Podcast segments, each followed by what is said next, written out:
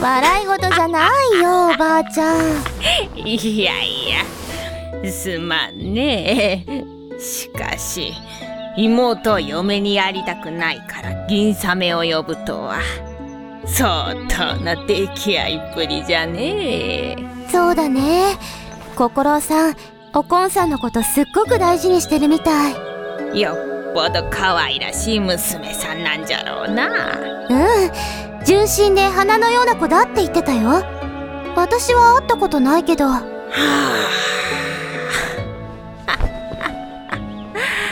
それにしてもよく呼べたもんじゃいやー私もびっくりまさか出たとこ勝負でなんとかなっちゃうなんて銀サメは一度も呼んだことがなかったくせにひよっこって言われてちょっとムッときちゃってつい引き受けちゃったけど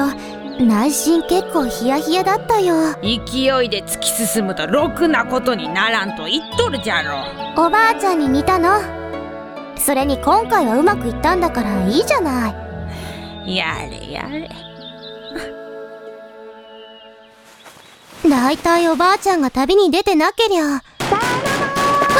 おい誰ぞ誰ぞおらぬか逆かい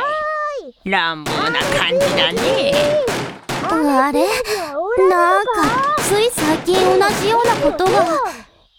あでるぞかい声じゃねああもうはいはいは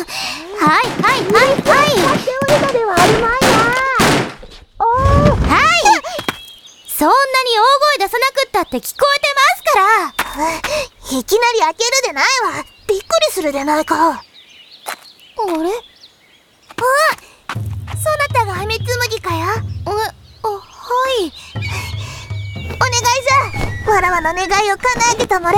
銀の雨を降らせてたもれえー、頼むこの通りじゃ頼む頼むちょ、ちょ、ちょっと待ってください。落ち着うすすまぬいて。うとりあえず入ってください。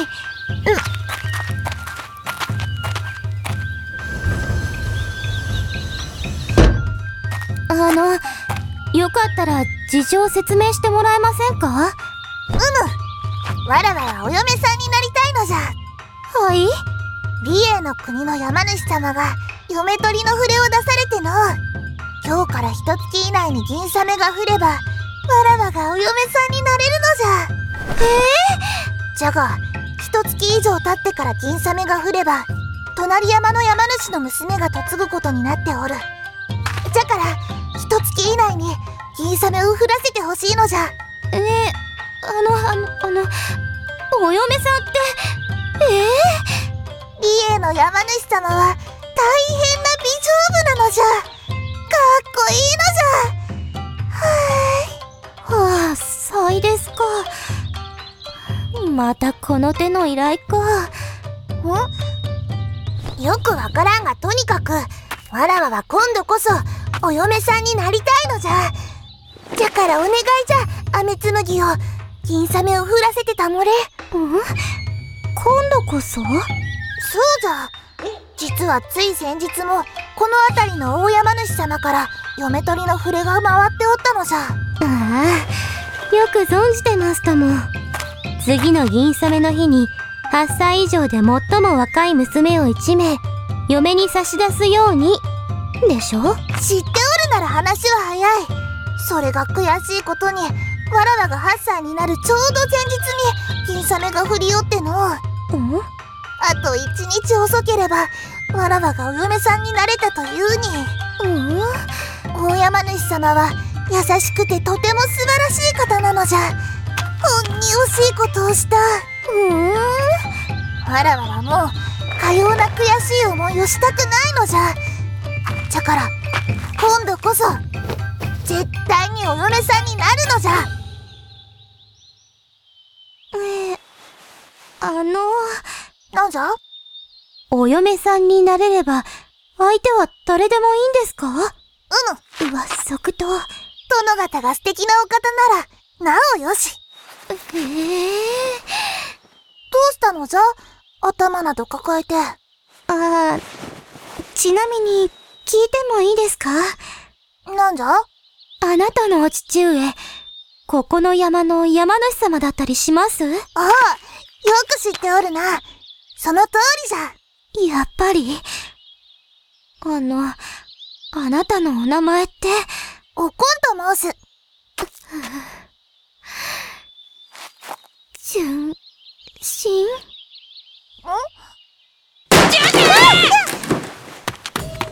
故障じゃ今日から1ヶ月ずっと左続きにしておくれあいや土砂降りでも構わんとにかく金雨が降らないように心さんお兄様えおかんなぜお前がここにそれはわらわのセリフなのじゃそれにさっきのはどういうことじゃあの銀サメを降らせないようにとは当たり前じゃろ銀雨が降ったらお前はリーにあ包めばならんのじゃないあ、ややこしくなってきた。ななんじゃい騒がしいねおばあちゃん、あれこまんなの狐ぞお前は100年早いわ稲荷様のさっき言ってた心さんとおこんさん。お兄様の兄弟喧嘩かいそうみたい。純えはいお主はわしの味方じゃろわしの頼みを聞いてくれるな同じ女子ならわかるじゃろわらわの気持ちお願いじゃ一月の間絶対に銀サメを降らせないようにしておくれ一月以内に